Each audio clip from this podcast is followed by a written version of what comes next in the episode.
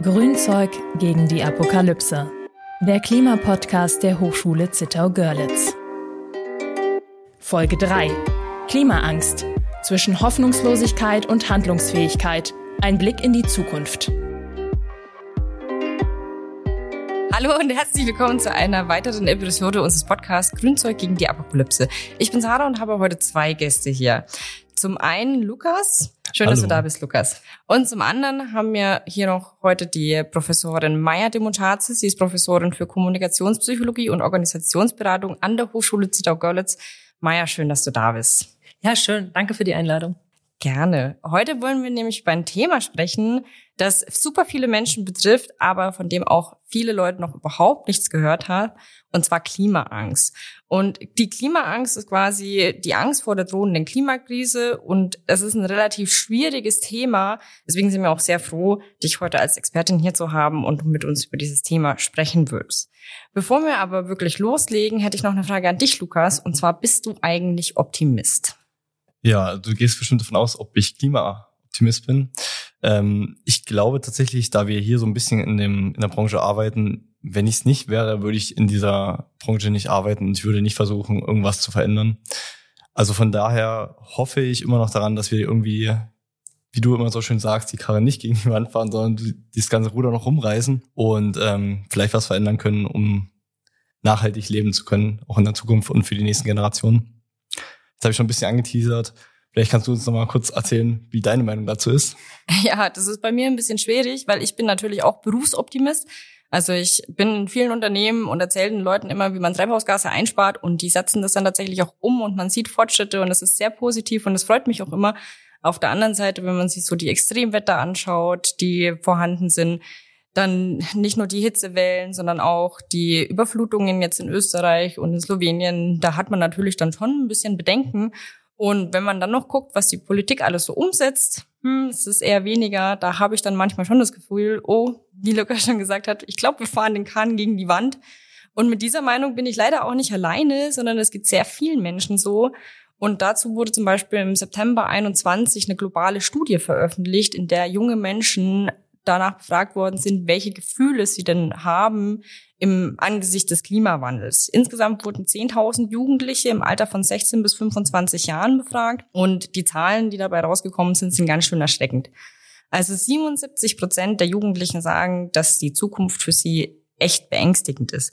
Ungefähr 60 Prozent der Befragten sagen sogar, sie sind extrem oder sehr besorgt vor dem Klimawandel und 50 Prozent fühlen sich traurig, ängstlich, wütend, machtlos und schuldig teilweise sogar.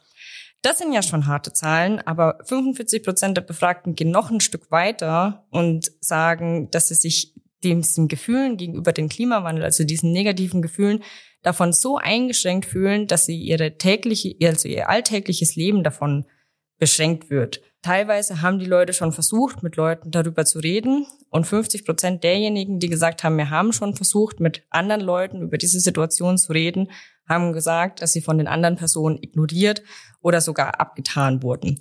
Das ist natürlich sehr unschön. Und Maya, mit diesen extrem hohen und erschreckenden Zahlen würde ich jetzt auch gerne mal auf dich weitergehen.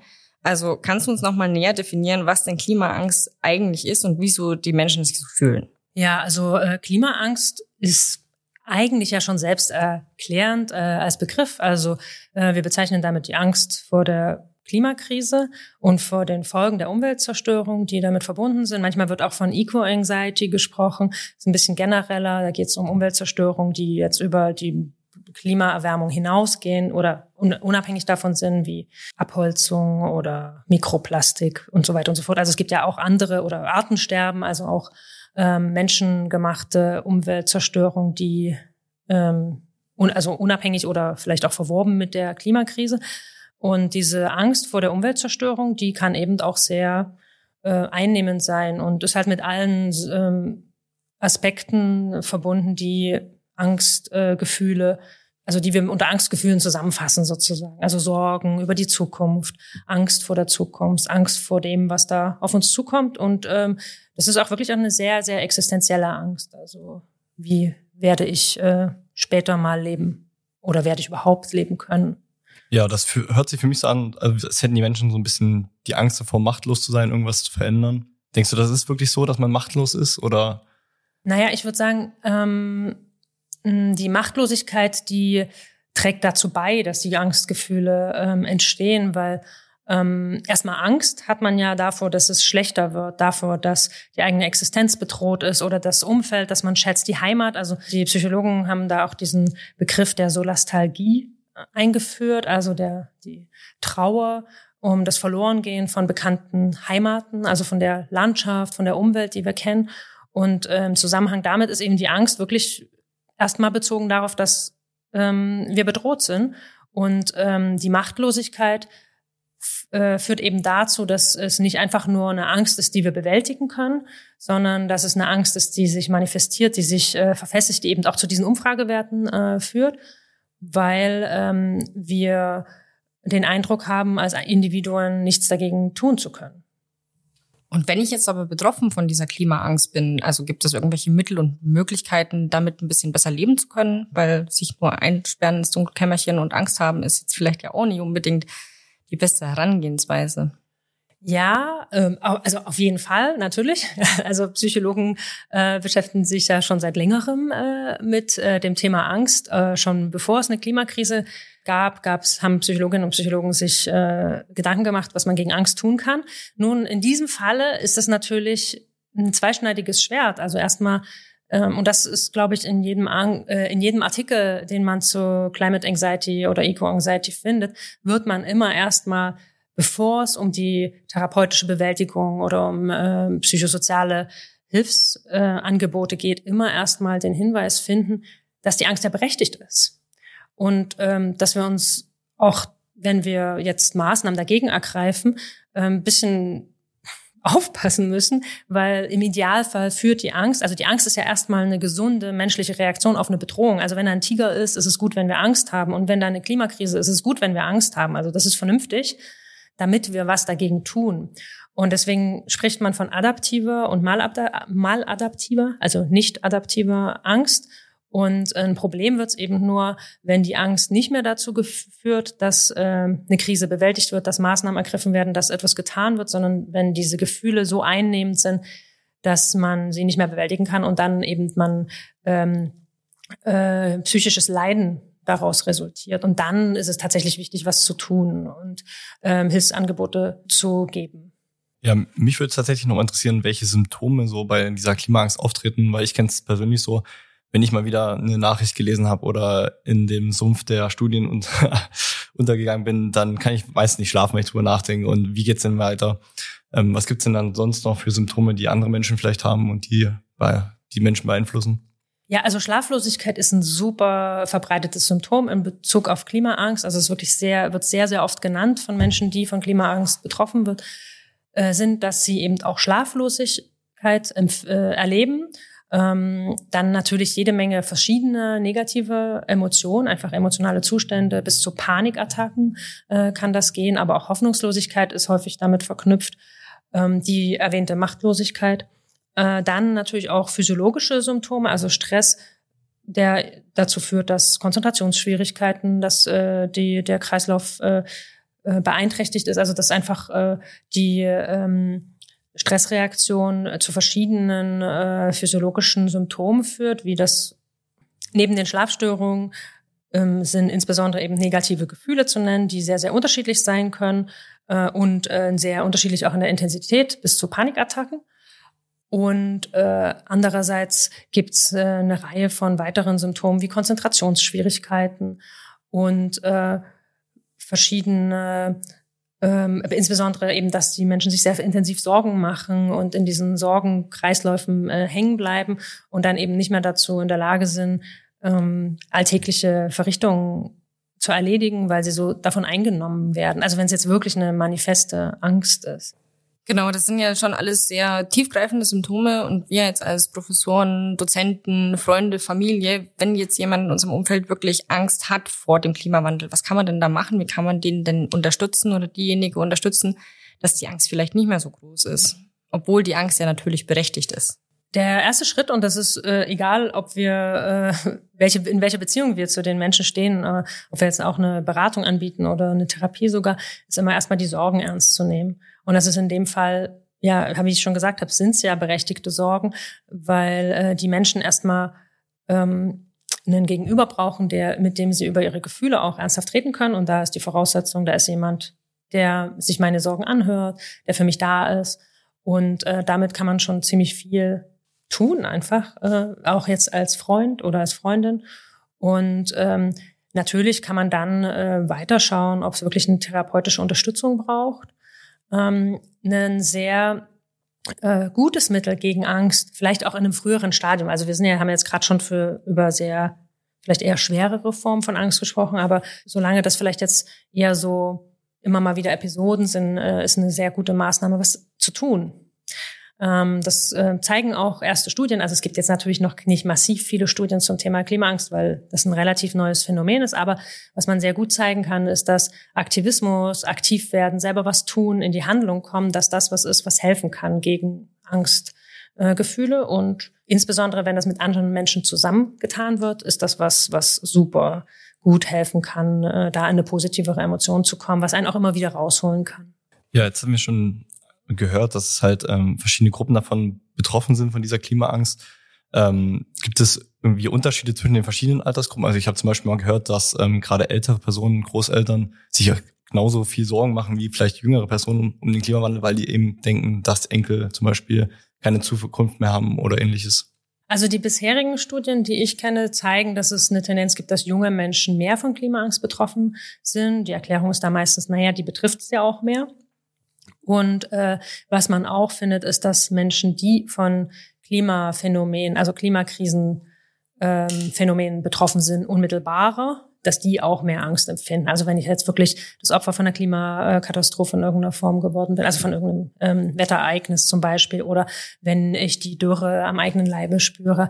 Ähm, es gibt auch Studien, die zeigen, dass indigene Gruppen teilweise mehr davon betroffen sind, weil sie eben das Unmittelbare am eigenen Leib spüren. Gehst du davon aus, dass gerade durch solche Katastrophen wie zum Beispiel jetzt im Alter die Klimaangst gestiegen ist in Deutschland? Ich habe ähm, jetzt keine empirische Evidenz dafür. Subjektiv würde ich sagen, absolut. Also ich denke, so gerade wenn wir äh, aus meiner Erfahrung als auch mit der Klimabewegung vor zwei Jahren haben wir ganz viel darüber geredet, ob es die Klimakrise gibt. Diese Diskussion gibt's nicht mehr. Also seit letztem Sommer ähm, habe ich nicht mehr darüber diskutiert, ob es die Klimakrise gibt. Es wird nur noch diskutiert, ob wir was tun können. Also wir sind sozusagen von der von der Leugnung in die Hoffnungslosigkeit gefallen, so ein bisschen in unseren Diskussionen. Aber ich finde, das zeigt auch sehr, also dass das schon was macht, was wir erleben und das gerade dieses Erleben am eigenen Leib. Und ich glaube, das ist, ist nicht nur die Flut am Ahrtal gewesen, aber auch so äh, die Brände, jetzt zum Beispiel in der sächsischen Schweiz oder ähm, diese Dürre, die ja alle mitbekommen haben. Also letzten Sommer war das noch ein bisschen extremer, fand ich, äh, als jetzt diesen Sommer, dass äh, wirklich man gesehen hat, wie der Wald sich verändert und die Bäume sterben einfach. Und da, das ist dann was, wo die Menschen wirklich äh, das am eigenen Leib spüren und dann auch ähm, existenzieller diese Ängste empfinden.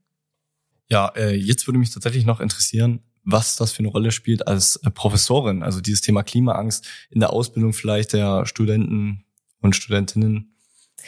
Ja, also ähm, ist tatsächlich so, dass äh, wir jetzt im Studiengang, also ich bin ja ähm, hauptsächlich im Studiengang Kommunikationspsychologie äh, tätig und äh, da haben wir in unserem Curriculum jetzt auch ein Seminar äh, zur Klimapsychologie und ähm, das ist, äh, denke ich, für Kommunikationspsychologen ein ganz wichtiges Thema. Ich sage immer, wir haben die Klimakrise verstanden, wir wissen, was dagegen zu tun ist. Wir haben nicht in erster Linie ein Wissensproblem, sondern ein Kommunikationsproblem.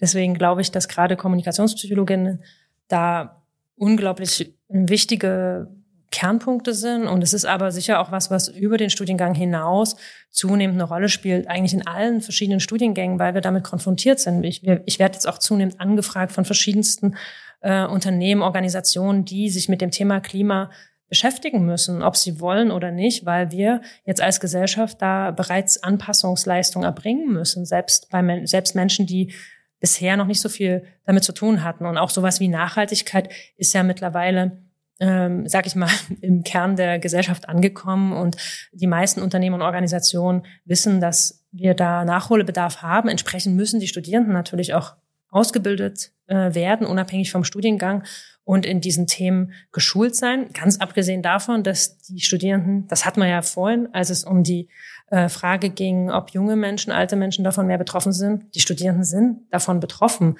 Äh, du hattest ja ganz am Anfang die Zahlen genannt. Äh, also da könnte ich jetzt noch draufsetzen, dass in, ich glaube, es war in derselben Studie, dass 40 Prozent der ähm, jungen Menschen wollen überlegen, keine Kinder zu bekommen, weil sie so starke Klimaängste haben. Also das heißt, äh, wir haben auch eine gewisse Verpflichtung als Lehrende äh, für die Studierenden an der Stelle auch da zu sein und nicht so zu tun, ah ja, das ist euer Problem, ich sterbe vorher, äh, sondern halt zu sagen, nee, äh, wir ähm, unterstützen euch da, bilden euch da aus und ähm, lassen euch mit diesem Problem das wir vielleicht mitverursacht haben, nicht alleine. Wir hatten ja auch schon gesagt, dass quasi diese Ängste durchaus auch ein Katalysator dafür sein können, Maßnahmen schneller umzusetzen, was ja auch total positiv ist, dann in dem Sinne.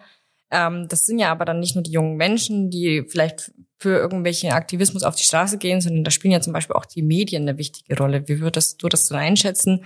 Machen die Medien das, was sie gerade tun? Ist das gut so, wie sie es darstellen? Oder welche Rolle haben die Medien im Allgemeinen?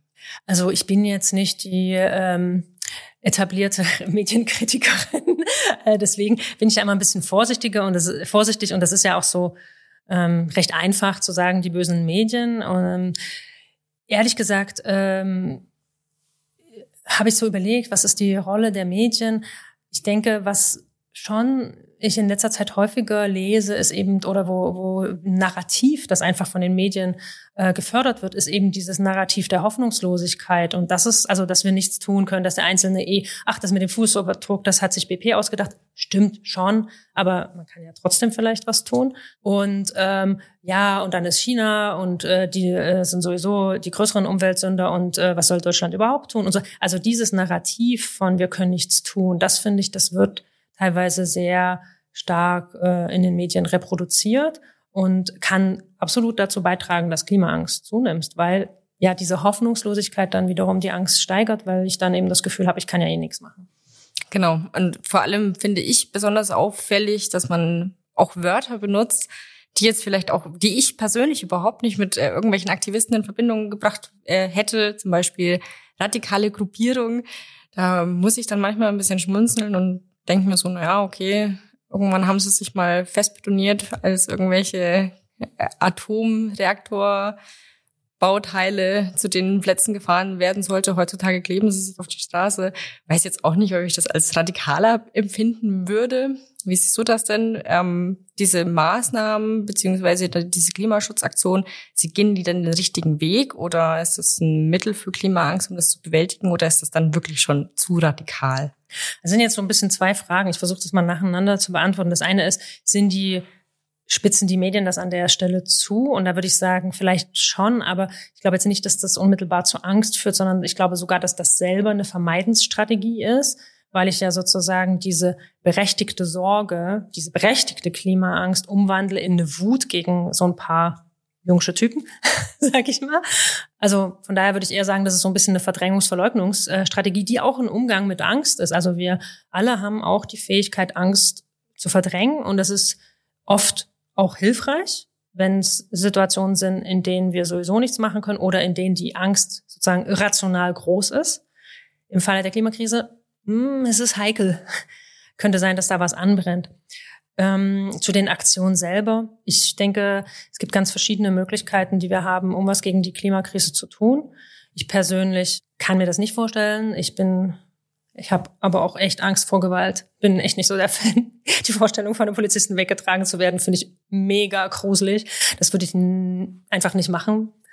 Und ähm, ich denke aber, wir brauchen jede Person, die bereit ist, was zu ändern und was anzupacken. Und das ist halt ein Weg, ob der jetzt in jeder Hinsicht der vernünftige, der beste, der zielführendste ist. Ich weiß es nicht. Sie haben, nachdem Corona die Aufmerksamkeit auf Fridays for Future total gekillt hat, haben die es geschafft, das Thema wieder aufs Tableau zu äh, heben. Und das ist in einer aufmerksamkeitsökonomischen Gesellschaft, kann man auch sagen, erstmal ein Erfolg. Und ja, ob jetzt die Wut dann eher dazu führt, dass weniger Umweltmaßnahmen also die Wut, die da jetzt geschürt wird, äh, weniger zu um, weniger Umweltmaßnahmen führt, keine Ahnung. Wir bewerten das in zehn Jahren oder 20. Das ist eine gute Idee. So, du hattest ja auch schon gesagt, dass ihr, also viele sagen ja hier, die Chinesen, die sind äh, viel umweltfeindlicher als wir und wir machen ja schon so viel. Das ist so ein bisschen dieses nicht hier, nicht ich, nicht jetzt, weil die Klimakrise, die ist irgendwo irgendwo anders, irgendwann in 20 Jahren und betrifft mich ja überhaupt nicht mehr. Und da hätte ich noch mal die Frage, also es gibt ja dann eher die auch die Generation oder die Art von Menschen, die dann eher sagen, ja, ich habe aber nicht Angst vor dem Klimawandel, sondern ich habe Angst vor den Maßnahmen, die irgendwelche politischen Gruppen umsetzen. Ist das denn auch Klimaangst? Wenn ich Angst habe, vor welchen Maßnahmen? Davor, dass ich zum Beispiel die letzte aktuelle Diskussion, die dass ich meine Heizung austauschen dass man soll? die Heizung austauschen soll.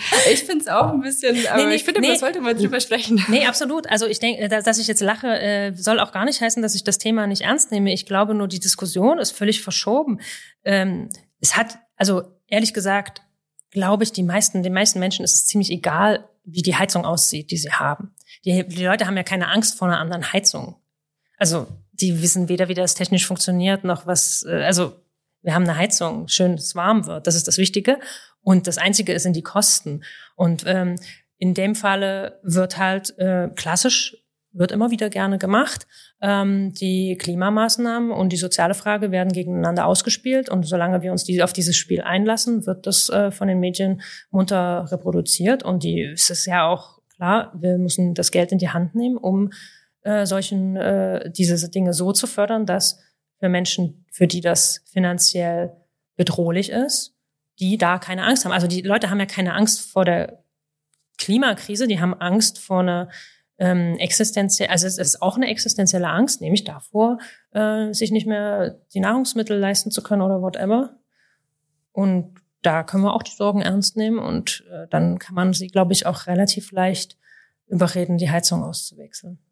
Da würde mich tatsächlich nochmal interessieren, wie sollte man diese Leute eigentlich überzeugen? Wie würdest du da rangehen, um die Person mit solchen Bedenken wirklich konsequent zu überzeugen, etwas gegen den Klimawandel zu tun, vielleicht ähm, das Verhalten zu überdenken und äh, sich mehr zu engagieren oder vielleicht auch einfach mal äh, drüber nachzudenken, ob es wirklich jetzt so viel teurer ist, ne? äh, zum Beispiel eine neue Heizung einzubauen, die ähm, auf erneuerbaren Energien funktioniert als eine ursprüngliche oder eine konservative Heizung. Psychologisch, kommunikationspsychologisch kann man Menschen immer relativ gut äh, überzeugen, wenn man mit ihnen eine Beziehung hat. Und relativ schlecht, wenn man sie nicht kennt und nicht mit ihnen spricht. Und von daher glaube ich, dass indem ich äh, mein Gegenüber ernst nehme, mit dem, indem ich eine Beziehung aufbaue, indem ich in einen Dialog eintrete und erstmal versuche, die Welt zu verstehen, die die Person vor mir sieht, kann ich dann versuchen, auch meine Welt zu transportieren und ich glaube nicht, dass das in jedem Falle und immer äh, und sofort funktioniert. Ich glaube auch, dass das ein langsamer Prozess ist. Äh, das ist ja auch was, was immer wieder angesprochen wird, dass wir eben äh, in demokratischen äh, Strukturen uns ein bisschen mit dieser Langsamkeit auch abfinden müssen, ein Stückchen weit und äh, uns in Demut üben müssen, einfach als Menschen. Und für mich ist aber dieses Zwischenmenschliche und dieses Wahren von Augenhöhe immer ein Wert, der mir wichtiger ist als eine Heizung. Ich glaube auch nicht, dass die Klimakrise den Menschen auslöscht oder die Welt, sondern unsere Zivilisation. Und deswegen wäre es irgendwie schade, wenn wir beim Bekämpfen der Klimakrise unsere Zivilisation schon aufgeben, so im vorauseilenden Gehorsam quasi. Ich glaube, einen wichtigen Aspekt, den ich noch nicht genannt habe vorhin, ähm, war es, ähm, dass äh, wir auf uns selbst, und es passt vielleicht ganz gut jetzt auch zu diesem das mit dem mit der Zivilisation, dass wir auf uns selber ein bisschen achten und die Person ähm, Selbstfürsorge, Thema mit seinen eigenen Emotionen umgehen, Ambivalenzen aushalten. Also eben auch immer wieder festzustellen, ach krass, ich kann ein bisschen was tun und ich bin auch manchmal machtlos und mit diesem, mit diesem Wechseln ähm, umgehen zu lernen, indem wir uns selber auch was Gutes tun, gucken, was, wo können wir uns ähm, wieder aufladen. Und was ich ganz wichtig finde, auch gerade wenn es um diese Narrative geht, oh, wir müssen verzichten, oh Gott, äh, mehr zu gucken, was tun wir uns eigentlich Gutes? Und das Coole ist, dass Menschen, die Klimaangst haben, die ja für gewöhnlich sehr naturverbunden sind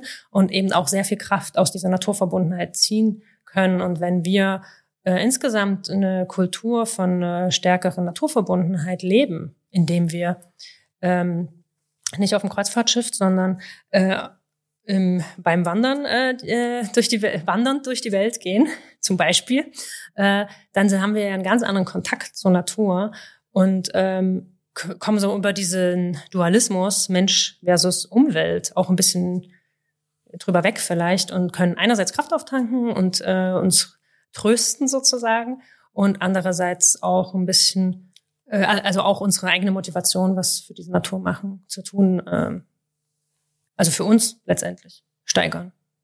Äh, das finde ich sehr schön, dass du das jetzt mal angesprochen hast. Da würde ich nochmal so sagen, was ich gegen meine äh, Klimaangst zum Beispiel mache. Und ich war auch äh, teilweise sehr deprimiert von der von dem Wald zum Beispiel bei uns in der Gegend, weil ich sehr viel mit meinem Hund im Wald unterwegs bin und ähm, ich wirklich deutlich gesehen habe, gerade bei uns hier in der Gegend sind extrem viele Wälder einfach nicht mehr vorhanden, beziehungsweise werden die jetzt die Wege auch noch zusätzlich von den Harvestern zerstört und es ist kaum noch wirklich schön was da. Ich habe dann einfach angefangen, mich tatsächlich auf meinen eigenen Garten zu äh, fokussieren und habe dann angefangen, selber was anzubauen und gehe zum Beispiel, äh, wenn ich im Urlaub bin, dann gerne noch mal wandern im Gebirge oder sowas, wo auch noch ein bisschen Natur da ist, wo man wirklich noch sieht, da ist ein bisschen heile Welt und da kann man sich so ein bisschen wieder runterkommen und sagen, okay, noch ist nicht alles zerstört.